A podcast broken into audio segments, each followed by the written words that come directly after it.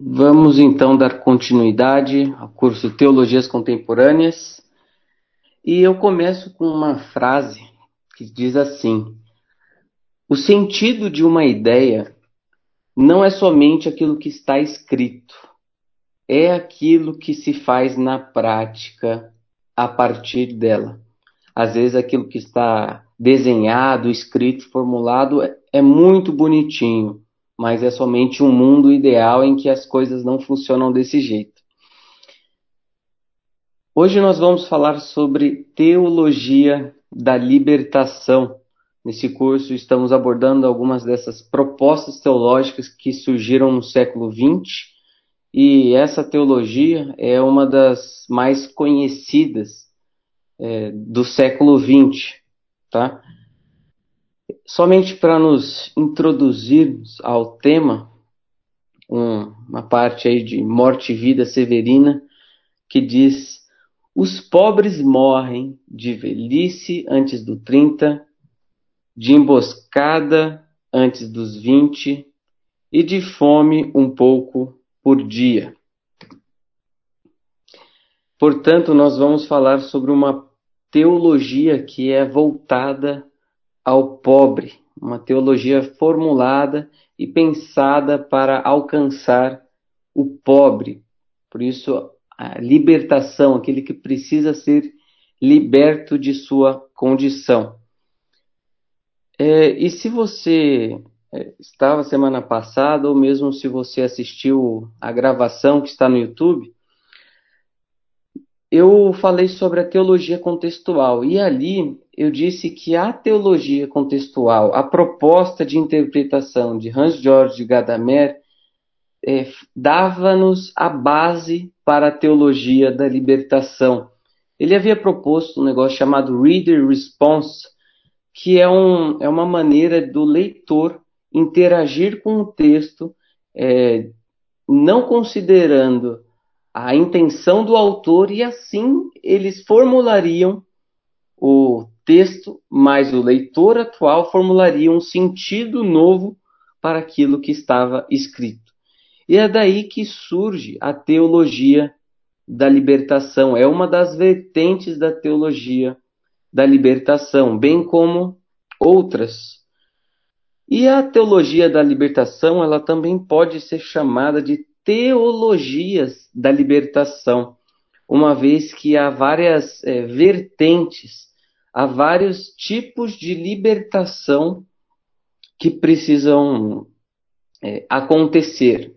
É, somente para mencionar algumas aqui, há no contexto, ou havia no contexto norte-americano, é, aquela proposta da Black Theology, então, vemos aí o título dos livros do James Cone, o segundo livro, A Black Theology of Liberation. Então, é uma teologia voltada para a libertação do negro, da sua condição é, de explorado, de humilhado.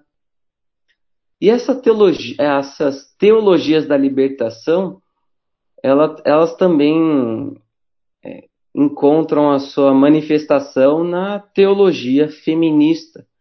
É, vemos aí a Mary Daly com os seus livros, com as suas propostas, ó, além de Deus o Pai, a caminho da, de uma filosofia da libertação feminina, em que eles vão olhar é, para a condição da mulher, de explorada, de humilhada, e elas precisam dessa libertação.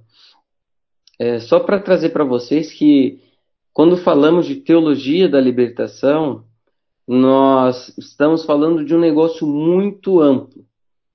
Mas eu quero focar com vocês hoje o aspecto da teologia da libertação na América Latina, que nós não vamos encontrar tanto aquela luta pela questão é, da, feminina, da, da, teologia feminista, nem tanto a questão da, da black theology, mas a, o cuidado e a proteção, a, a teologia voltada para o pobre, isso sim encontrou um terreno muito vasto aqui é, no nosso país e na América Latina toda.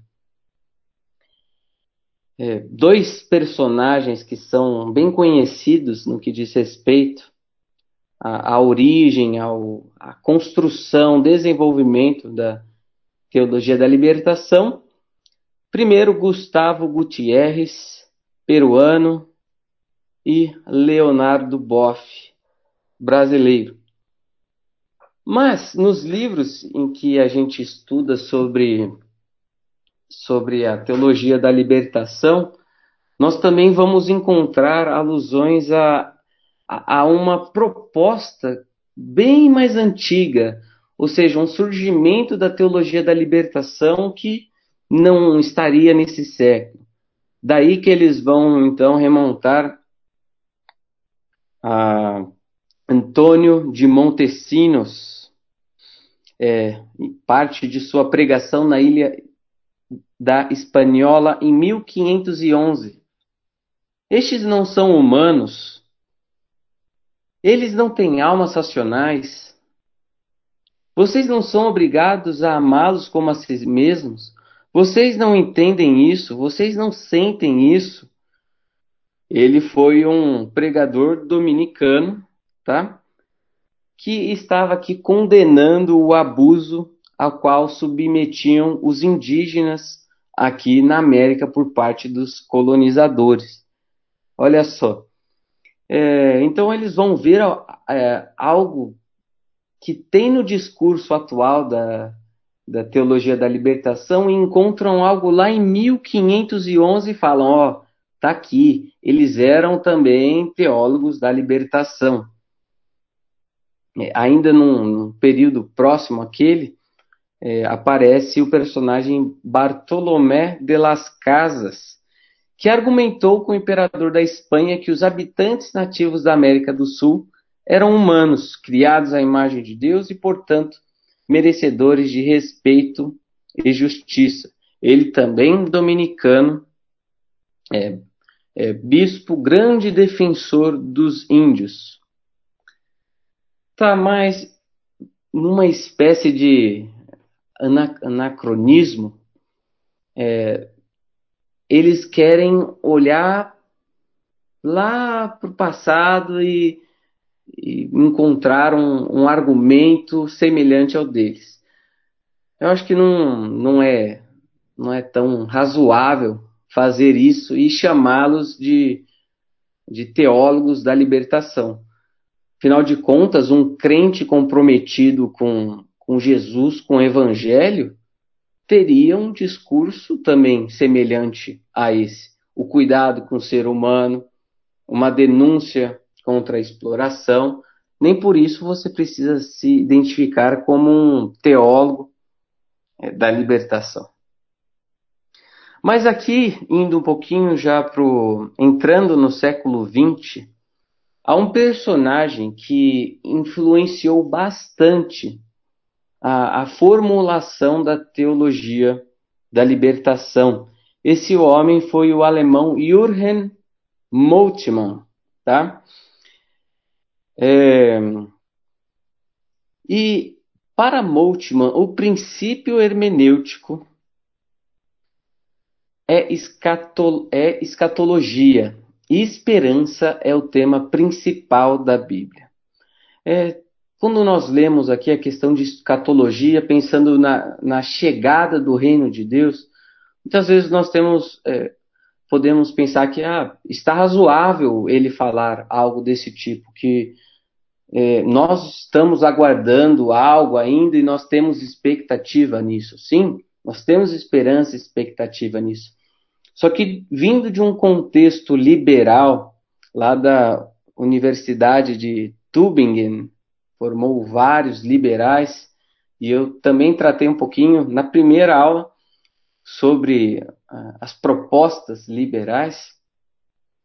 É, nem sempre o, o, aquilo que é escatologia, o reino de Deus, o fim dos tempos, é, se refere a, a algo que acontecerá após vinda no nosso Senhor, o seu estabelecimento definitivo do reino, mas é algo que pode acontecer aqui e agora. E ele, ele escreveu um livro muito influente também, chamado A Teologia da Esperança, que ele vai falar que esse é o tema principal da Bíblia. Ele que foi chamado para servir no exército, lá teve uma, uma crise existencial e também deixando alguns outros livros de filosofia que ele tinha à sua disposição na época, recebeu uma Bíblia e percebeu que ali oferecia uma certa esperança. Um pouquinho mais sobre a sua proposta.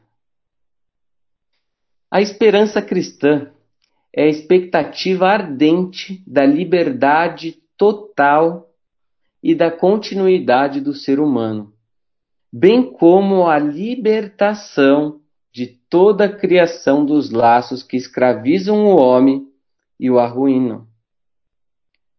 Perceba que já há um, um, traço aqui desse elemento de liberdade total do homem, da libertação deles do ser humano viver em um cenário em que não haverá mais aquilo que tanto fere, denigre e por aí vai.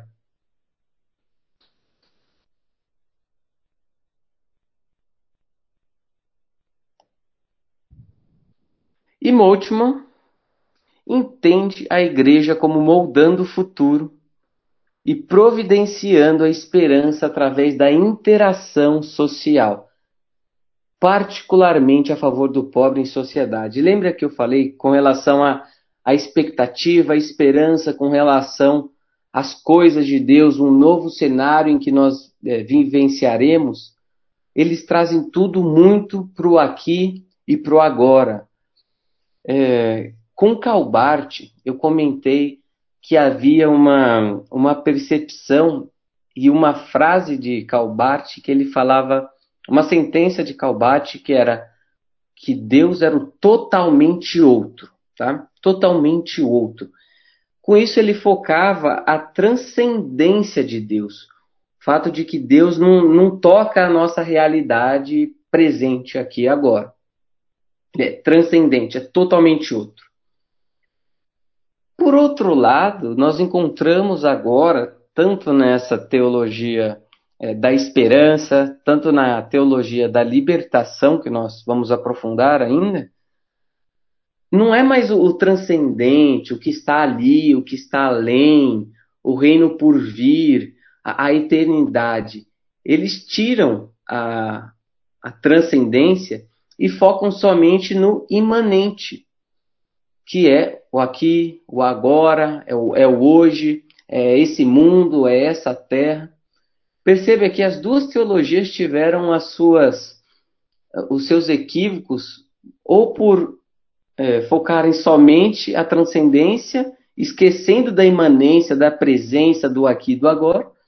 E, por outro lado, vamos ver hoje quais são os resultados quando você nega essa transcendência e olha simplesmente para o aqui e para o agora.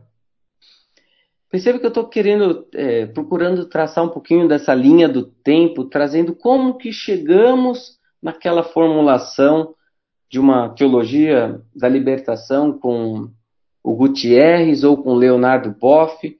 Vimos lá algo do 16º século, mas aparece aqui já algum elemento no, no século XX com a chegada dessa teologia da esperança. Mas comentando um pouquinho sobre o, o clima da época, o clima do século XXI, principalmente aqui em 62 a 65, já havia uma certa preocupação é, com questões sociais, é, pensando mais no pobre. E houve até um concílio da Igreja Católica, o Concílio Vaticano II, que também é, tocou nesse assunto, tá? E vamos dizer que deu é, pano na manga, pano na manga para eles trabalharem em cima desse conceito. Aí, em 1968, aconteceu algo importante, que foi um encontro, o segundo encontro do Conselho Episcopal Latino-Americano, chamado de CELAM II. E ali o, a pauta dessa, dessa reunião deles foi sobre a libertação da opressão e da injustiça social. E o que, que acontece é que alguns anos depois, aquilo que foi comentado e discutido no Celam 2 apareceu em forma de um livro. E é esse livro que vocês estão vendo aí, A Theology of Liberation, do Gustavo Gutierrez. Então, esse daí vamos dizer que é um que é um, um marco para a história da teologia da libertação.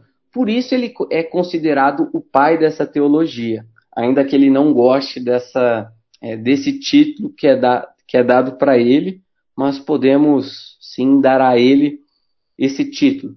O Gustavo Gutierrez trabalhava nas, é, numa paróquia num bairro muito pobre lá do Peru.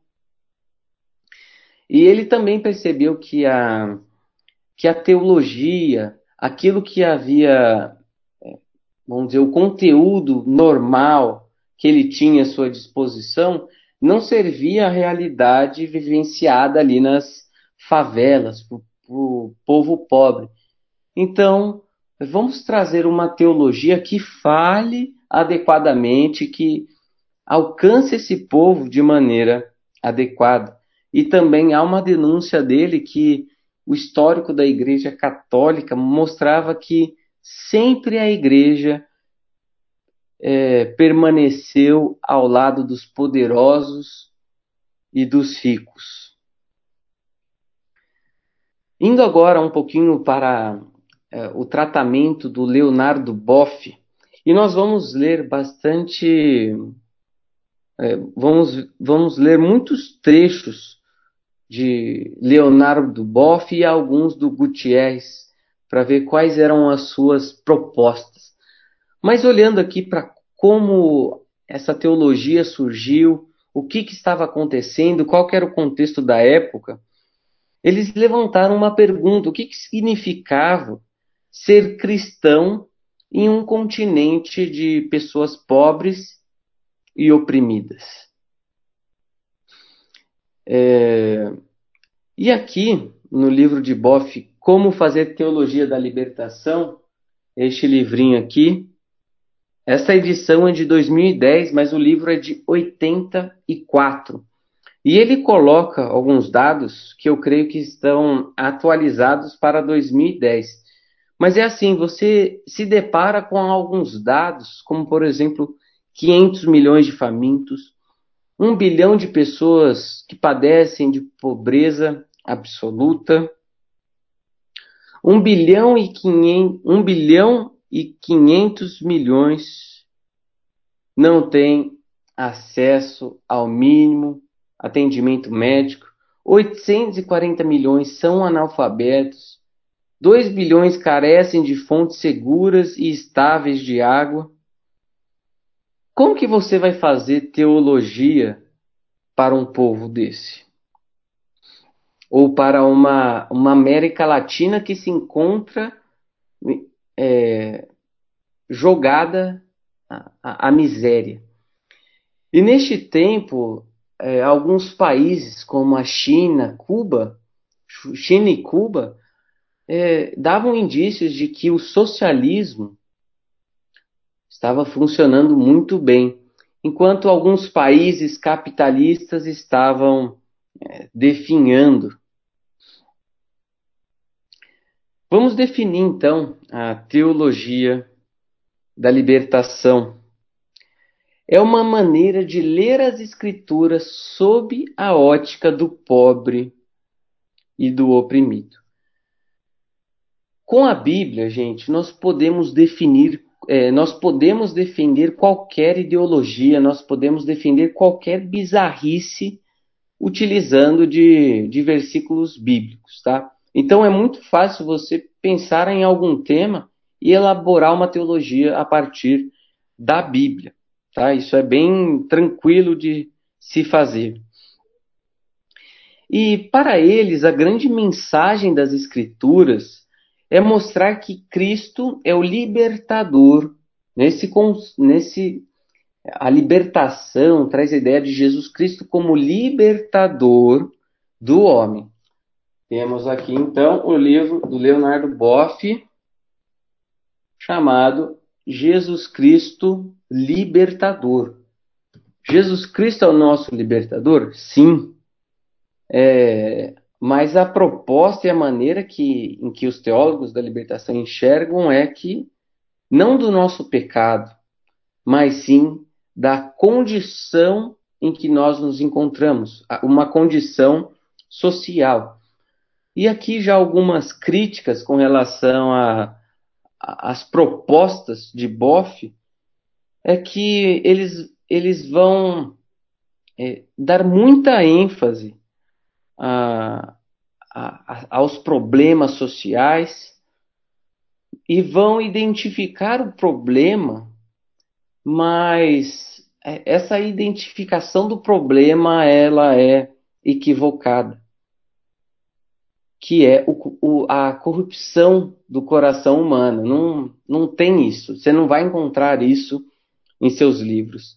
E ao enfatizar a libertação do homem nesses níveis sociais, estruturais, é, geralmente nessas categorias do opressor e do oprimido, ele vai minimizar a implicação da morte de Cristo para os pecados individuais e pessoais não há mais espaço aqui para aquele é, encontro com o Senhor, para aquela é, percepção do pecado, reconhecimento da insuficiência, o clamor a Deus. A, a libertação é algo que acontece de Deus para o homem ali no seu contexto social, é, é como um todo. E quando se fala da nossa salvação, o que define ou não é a aceitação ou rejeição dos pobres. E até mesmo ao falar sobre a salvação, é, é difícil nós encontrarmos algo que diga é, que a salvação é aquilo que nós teremos com o Senhor numa eternidade geralmente é encontrado em termos da, da imanência, não do transcendente, é o imanente, é o aqui e agora. E quando eu abordei a teologia contextual, eu, falo, eu expliquei um pouquinho daquela proposta do reader response, a resposta do leitor.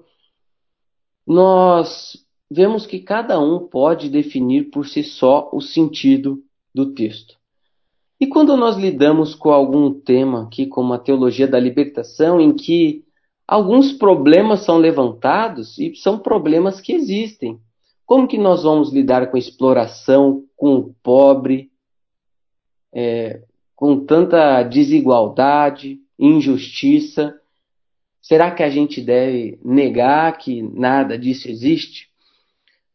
É, nós não precisamos é, vamos dizer, abraçar uma ideologia ou nos chamarmos e nos identificarmos como teólogos da libertação ou adeptos a essa teologia, para nós defendermos que Jesus se importa com o pobre, que nós temos é, um papel a se desempenhar com o pobre, com a viúva, com o estrangeiro. Então, quando nós pensamos que nós estamos em Cristo, nós já temos as respostas, as respostas para todas essas questões. Nós não precisamos ser cristãos é, libertadores, cristãos feministas, cristãos é, é, ecologistas, ambientalistas, cristãos que defendem os animais. Em Cristo nós já temos a resposta para tudo isso e de maneira adequada. Mesmo que, ainda que a gente chegue a uma mesma conclusão, vamos dizer assim, é, com relação a essas coisas que eu falei, o cuidado, a atenção, a preocupação com os pobres, nós estamos trilhando por um caminho diferente, tá? É, nós estamos nos colocando debaixo da Bíblia e ouvindo a instrução de Deus. Não é de tirar o transcendente, olhar o imanente, ver que o problema da humanidade é a estrutura que nós encontramos, é o capitalismo. Não. Nós sabemos qual que é o, o erro, nós sabemos de onde tudo isso vem, nós sabemos dar uma resposta adequada. E já já eu vou comentar um pouco das implicações é, disso para a nossa vida, aquilo que Deus espera de nós, nesse cuidado com aqueles que estão à margem. A teologia da libertação pode ser definida como um esforço teológico que vê a obra contínua de Deus no mundo do ponto de vista dos oprimidos e compreende que o, o trabalho envolve a reconstrução de pessoas e sociedades de acordo com o molde do mestre. Mais um pouquinho de bofe. Só seremos seguidores de Jesus e verdadeiros cristãos se formos solidários com os pobres e vivermos o evangelho da libertação. No que, que, implica ser discípulo ou seguidor de Jesus? Um verdadeiro cristão, como ele coloca aí. Perceba que ele pega um aspecto que é importante, que é relevante, que é muito tratado nas Escrituras e coloca isso de maneira última, como se só existisse isso. E o seguidor de Jesus, ele não, ele não se importa com relacionamento, com com a sua esposa, o relacionamento marido e mulher, respeito às autoridades, justiça, moralidade, santidade, vida de oração. Onde está tudo isso? Perceba então o problema é pegar algo que é tratado nas escrituras e colocar como algo útil. E também, mais uma vez, como ele chega a a conclusão de que o que há de errado? Aquela pergunta, o que, de, o que há de errado com o mundo? Por que, que o mundo está do jeito que está? Não considera uma cosmovisão bíblica é, adequada. O problema são os capitalistas, são os exploradores. O problema é os Estados Unidos.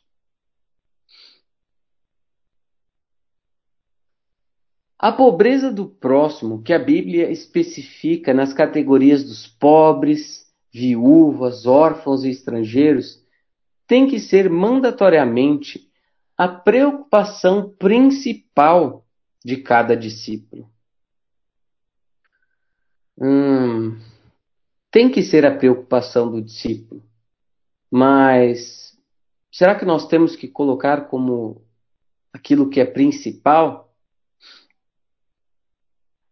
E apesar de amar todas as criaturas igualmente, sem nenhuma exceção, Deus, o Pai de Jesus, se identifica de maneira especial com os pobres. E o pobre, ele pode ser identificado como o negro, como o índio e a mulher, aqueles que, que carecem da, da intervenção do homem é do homem para mudar a sua condição. A estes pobres devemos anunciar-lhes que Deus os ama de maneira preferencial, seja qual for a situação moral ou pessoal em que se encontrem. Eles são preferidos por Deus e por Cristo, não porque sejam bons, mas porque são pobres e injustiçados. O que, que acontece então quando ele deixa de ser pobre? E há dizer, uma crítica, uma, uma, uma certa piada que fazem com a teologia da, da libertação é que eles foram em busca dos pobres e os pobres foram buscar auxílio nas igrejas pentecostais. Mas essa afirmação aqui é muito grave, é, desse amor preferencial de Deus simplesmente pelo fato da pessoa ser pobre. Você deve se lembrar de João 14, 21. Aquele que tem os meus mandamentos e os guarda, este é o que me ama. E aquele que me ama será amado por meu Pai. E eu também o amarei e me manifestarei a ele.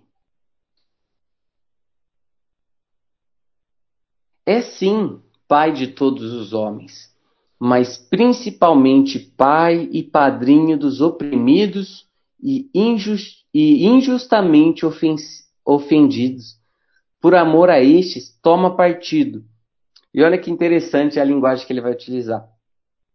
Se opõe às relações repressivas do Faraó. Eles vão ler as Escrituras é, como se colocassem uma lente. E tudo que eles vão ler ali na Bíblia estará afetado por aquela lente que é a mensagem central da Bíblia é a libertação do pobre, é o amor preferencial de Deus por eles. E, e claro, eles não consideram aqueles eventos do passado, as narrativas bíblicas, como o fato que como algo que de fato aconteceu.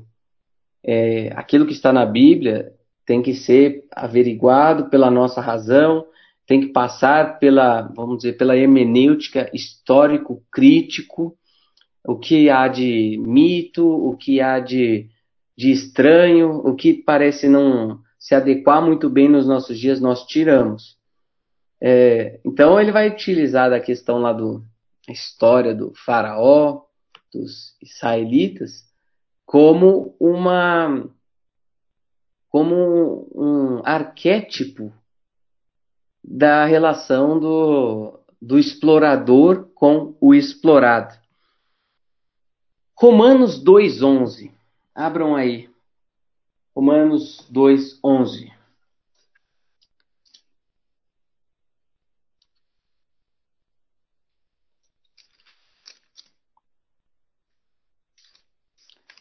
diz assim: Porque para com Deus não há acepção de pessoas.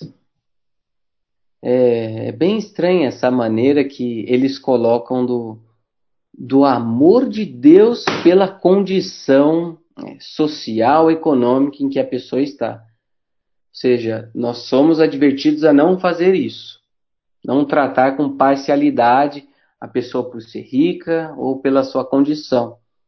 Mas Deus pode fazer isso conosco, que não tem problema nenhum. E trazendo novamente o assunto da teologia contextual, aquela que é fruto da hermenêutica do Gadamer, a teologia da libertação traz implícito o pressuposto de que a teologia deve ser contextual, ou seja, você vai ler, interpretar e aplicar aquele texto de acordo com a sua situação histórica social específica. Só um momento que a bateria. Esqueci de novo. E Boff sempre insiste em que cada geração, cada cultura e até mesmo cada grupo social deve entender os textos do Evangelho de maneiras condicionadas pelo seu próprio contexto. Abram, por gentileza, em Lucas 4,18. E eu vou pedir que quem abrir primeiro leia para nós. Lucas 4,18.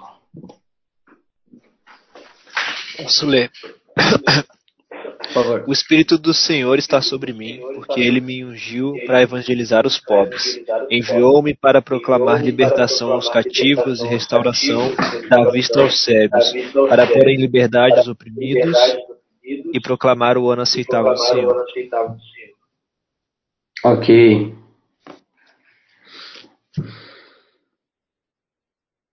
Olha só essas palavras que nós encontramos aí: a libertação aos cativos, restauração da vista aos cegos, pôr em liberdade os oprimidos. Gente, nesse texto, eles estão encontrando tudo aquilo que eles precisavam. E quais são os livros? Oi. Só para te avisar, eu não sei se apareceu para você, mas tem um aviso aí dizendo que a bateria vai acabar, tá? Ah, calma aí. Deixa eu fazer.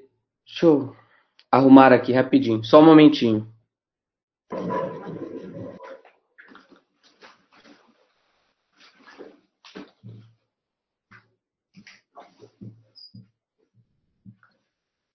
Só um momentinho que eu tenho que ajeitar um negócio aqui.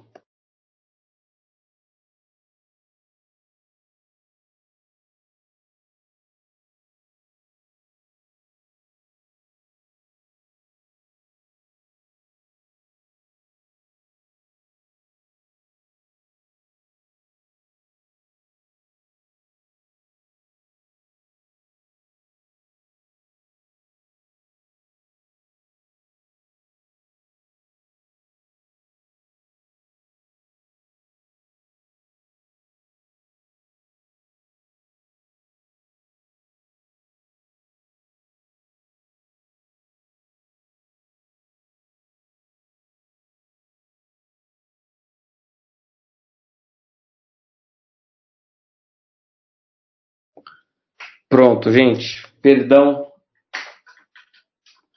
pelo ocorrido. Acho que agora deu. Aí.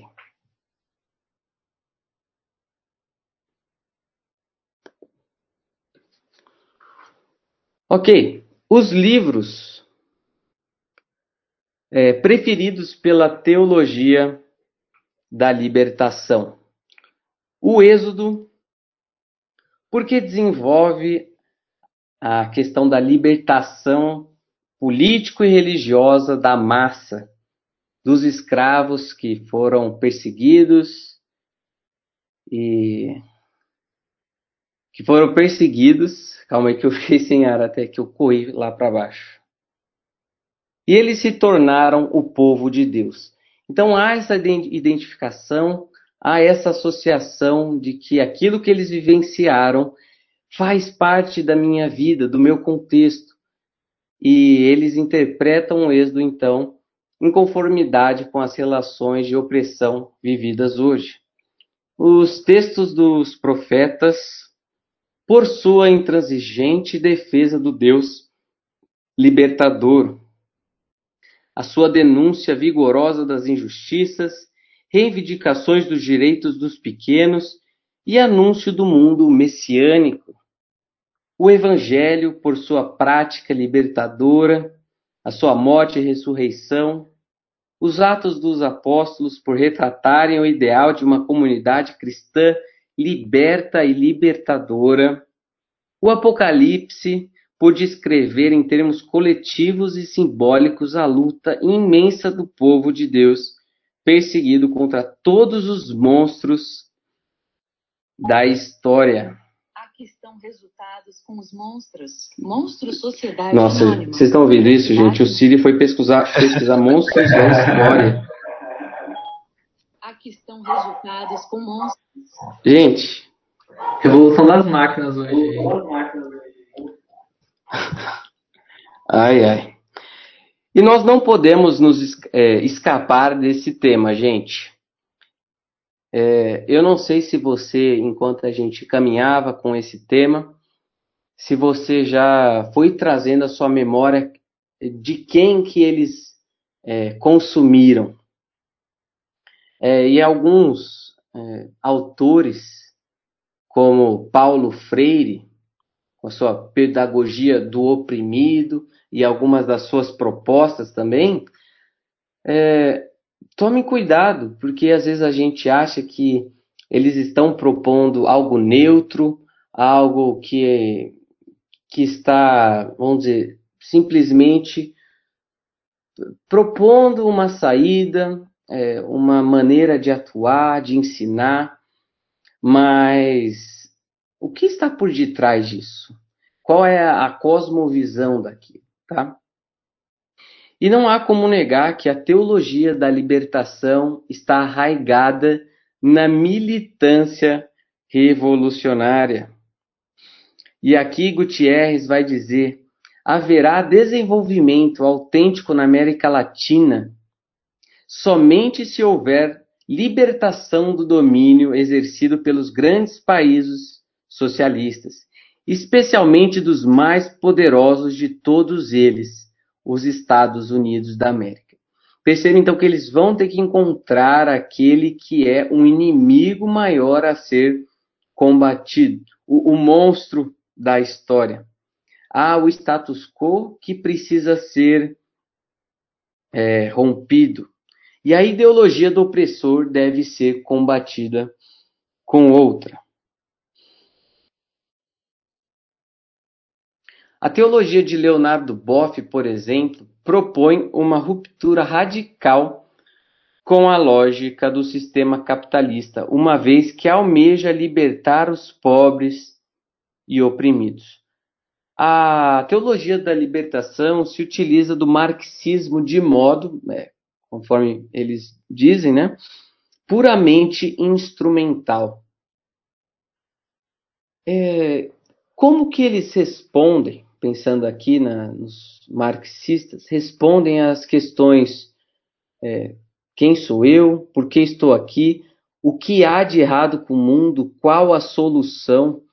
É por isso que às vezes é triste ver pessoas é, mergulhadas em algumas propostas que tem na sua raiz respostas completamente erradas a, a essas questões primordiais. E novamente, a gente está tirando Deus aqui da equação, é, do transcendente, está tá olhando aqui para o agora.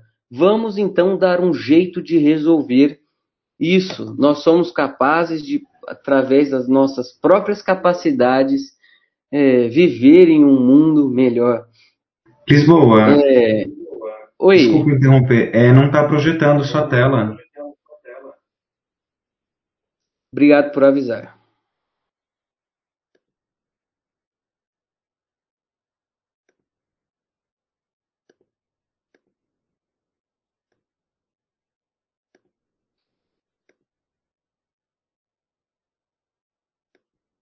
Ok. Então, eu só estou só estava com o texto que eu tinha acabado de ler aqui. Então, vamos pensar aqui no marxismo que entende que a essência da realidade é produtiva. Os males que experimentamos na realidade é relacionado à exploração daqueles que detêm os meios de produção. Eles tomam um problema secundário e transformam em primário. Transformam aquilo em um todo. Às vezes elas percebem coisas verdadeiras, mas trabalha como se elas explicassem o todo da realidade. E para sermos mais concretos, digamos aqui que a teologia da libertação utiliza livremente do marxismo algumas indicações metodológicas que se revelaram fecundas para a compreensão do universo dos oprimidos entre as quais a importância dos fatores econômicos, a atenção à luta de classe, o poder mistificador das ideologias, inclusive religiosas. Mas é, tem uma certa diferença entre a maneira que o Gutierrez é, vai se apoiar em Marx para o Leonardo Boff. O Boff procura ser um pouquinho mais cauteloso, ainda que esteja ali, vai não vai querer se associar de maneira tão explícita. Já o Gutierrez é bem mais, vai falar da, da revolução e tudo mais. Marx pode ser o companheiro de caminhada, mas jamais pode ser o guia. Hoje em dia, como que eles estão? Clodovs Boff, que é, é o irmão do Léo Boff, que também escreveu aquele livro, ele contestou, se autocriticando anteriormente por haver caído na tentação de magnificar e idealizar os pobres. Aquela questão de tomar a parte e transformar aquilo no todo. Uma teologia legítima deve ter consciência clara de que é meramente uma teologia parcial, evitando a pretensão de oferecer uma teologia compreensiva, coextensiva com todo o mistério cristão. A teologia da libertação tem uma perspectiva particular dentro da perspectiva maior. Veja que alguns anos após aqui todo o desenvolvimento, ele chega àquela conclusão que de fato eles dignificaram muito o, o pobre. E ele vê que aquilo é só uma parte, ainda que também tendo as suas as suas conclusões sobre o que há de errado e qual a solução, que estão é, de acordo com a Bíblia equivocadas. E algo forçou, é, e, e essa percepção de que eles dignificaram muito os pobres e levaram muito em consideração apenas isso, forçou os teólogos da libertação a expandir seu, seus horizontes e, perceber, e perceber que o processo de libertação não é somente sobre os seres humanos, Olha que interessante, mas também sobre toda a criação. É aí então que preocupações ecológicas e para proteger a terra passam a ser indispensáveis às inquietações humanas. Quando eu disse que eram é, que essa teologia pode ser chamada de teologias da, da libertação, porque assumem muitas formas, e eu citei a Black Theology, eu citei a teologia feminista, mas também surge aqui a, a é, vamos dizer, as teologias ecológicas e também aquelas é, propostas de vida em que você vai dignificar e vai olhar para algumas coisas da criação e olhar aquilo como é, a, a árvore, a natureza precisa ser liberta da atuação do homem. Então, o homem não pode tocar, não pode invadir em nada a, a criação e o restante das criaturas. Aquela linguagem de dominar a criação parece muito já ofensiva a eles. Temos que deixar a, a natureza seguir o seu próprio rumo e, e nós temos que tomar cuidado para que haja uma libertação quando o homem vem e explora, tá? Então temos aí a teologia da ecologia, há também publicação sobre livros de autoajuda, mas ainda, é claro, há essa, essa percepção do, do, da situação da América Latina, os pobres, os explorados e o cuidado com eles mas eles ampliaram um pouquinho o seu leque. Eu trago uma conclusão, como eu disse, para nós olharmos o que, que Deus espera de nós e como nós podemos olhar toda essa questão, ao invés de identificarmos, como os teólogos da libertação, que o que há de errado é, é a exploração do homem, são os, é, os meios, a má distribuição dos meios de, de distribu os meios de produção e que o, a solução para aquilo é o ser humano se unir e então é, trabalhar para que não exista mais essa ordem social e então vivamos em uma nova Jerusalém aqui na Terra. Eu creio que dois aspectos são importantes considerarmos. O primeiro deles é sobre a imago Dei.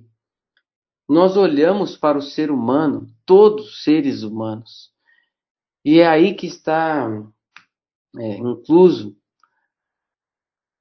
mulheres, negros, índios, toda, todas aquelas categorias que eles olhavam com uma preocupação para trazer libertação a eles, nós temos uma, uma visão adequada de que eles foram criados à imagem de Deus, portanto, são dignos de respeito, cuidado, amor, atenção.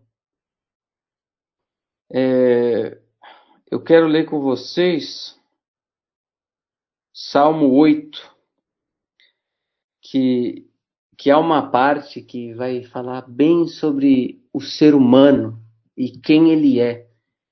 E nós temos, temos na mente que o ser humano é imago Dei, a imagem de Deus. Como cristãos, é, já vai nos dar a resposta de como tratar cada um deles. Diz assim: Fizeste-o, no entanto, por um pouco menor de, do que Deus, e de glória e de honra o coroaste. Quando fala aqui um pouco menor do que Deus, talvez esteja, ai, nossa, o ser humano é tão elevado, tão bom. Ah, na, no original aqui vai trazer a ideia de que o homem é faltoso e de que ele não vai conseguir, é, é, que ele é faltoso e que ele não vai conseguir acessar aquilo que é de Deus. Então tem uma certa, uma, tem uma distância entre os dois tá? Que ainda que o homem seja grandioso, ele ainda é faltoso, tá? Ainda lhe falta algo. Por isso ele não vai ser igual a Deus. Mas aqui está na expressão fizeste um pouco menor que Deus e de glória e honra o coroaste, independentemente da cor, raça, sexo. É, você pronunciar algo indigno a respeito de uma pessoa é uma afronta contra o próprio Deus, que outorgou a ela a sua própria imagem. Seja pobre, oprimido, homem, mulher, rico. Com as Escrituras encontramos amparo para um cuidado gracioso com todos aqueles que portam a sua imagem. E deste-lhe domínio sobre as obras da tua mão, e sobre os seus pés tudo lhe puseste. Espelhar a imagem de Deus implica também zelar por aquilo que Deus zela.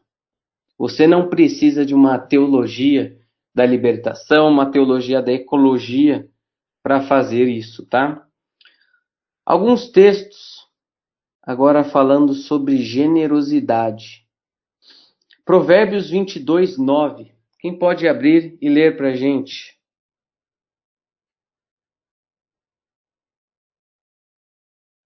Posso ler. Provérbios 22, 9.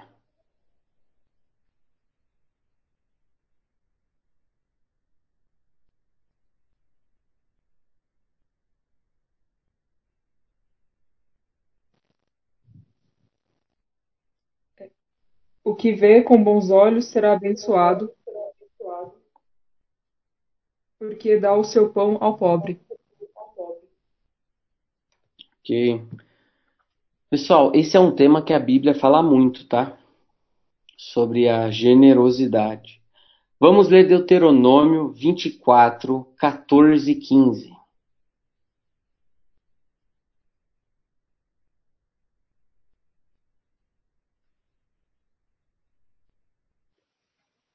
Posso ler?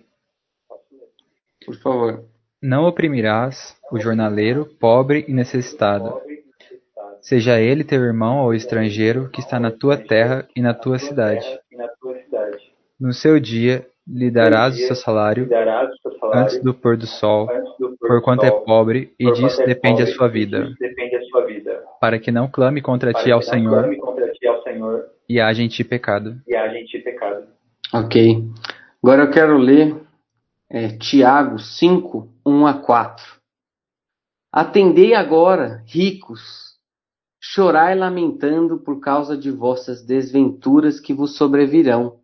As vossas riquezas estão corruptas, e as vossas roupagens comidas de traça.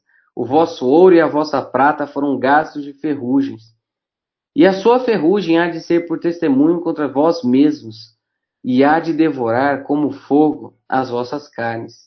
Tesouros acumulaste nos últimos dias. Eis que o salário dos trabalhadores que ceifaram os vossos campos e que por vós foi retido com fraude está clamando.